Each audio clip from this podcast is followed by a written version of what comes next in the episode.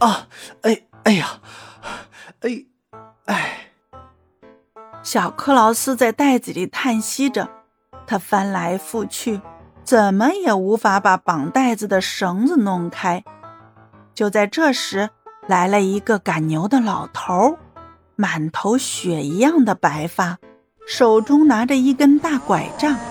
他赶着好大一群公牛母牛，牛群撞到装着小克劳斯的袋子，撞翻了他。哎哎呀，哎，我还这么年轻，就要进天国去了。赶牛的人说：“啊，我这可怜人，我这么大岁数了，还不能去呢。”小克劳斯喊道。你先把袋子解开，你钻进来，然后马上就可以去天国了。好的，我太愿意了。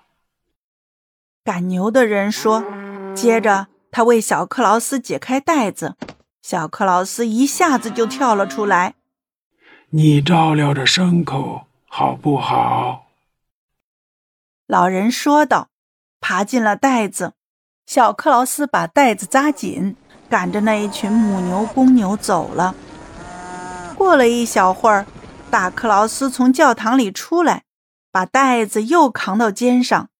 他想：“真是的，袋子变轻了，因为赶牛的老人只有小克劳斯一半那么重。他变得好轻呀，这肯定是因为我去听过讲经。”于是，大克劳斯走到了河边。河很深很宽，他把装着赶牛老人的袋子抛进了水里，接着喊起来，因为他以为里面是小克劳斯呢。瞧吧，这回你再也骗不了我了。大克劳斯朝回家的路上走去，当他走到十字路口的时候，碰上了小克劳斯。小克劳斯正赶着牛群走着呢。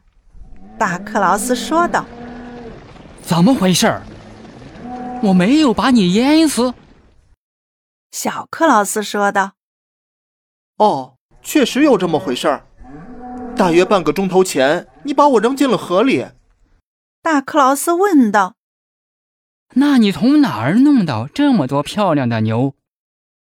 小克劳斯说道：“这是海牛。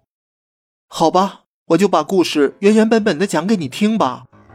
其实我还得谢谢你把我抛进水里呢。现在我发财了，真的富起来了，你信吗？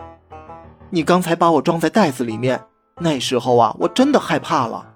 当你把我从桥上扔进冰冷的水里的时候，风呼呼的在我的耳边吹着，我一下子就沉到水底了。可是没有任何东西碰着我，水下长着最嫩最软的草。我掉在了草上，口袋一下子就开了。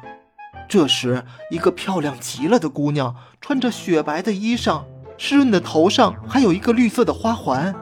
她拉着我的手说：“是你吗，小克劳斯？首先让你得些牛。哦，前面路上一里多远的地方还有一大群呢，那都是我要送给你的。”这时候啊，我就看到了，在水里，河就像是一条很宽的大道。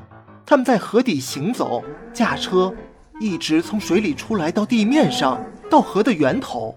水底尽是花，漂亮极了，还有最鲜嫩的草。鱼在水里游着，它们在我的耳边急速地游来游去，就像鸟儿在天空中飞翔一样。那里的人多好啊！哦，还有那些牛，他们在沟里，在草地上走来走去。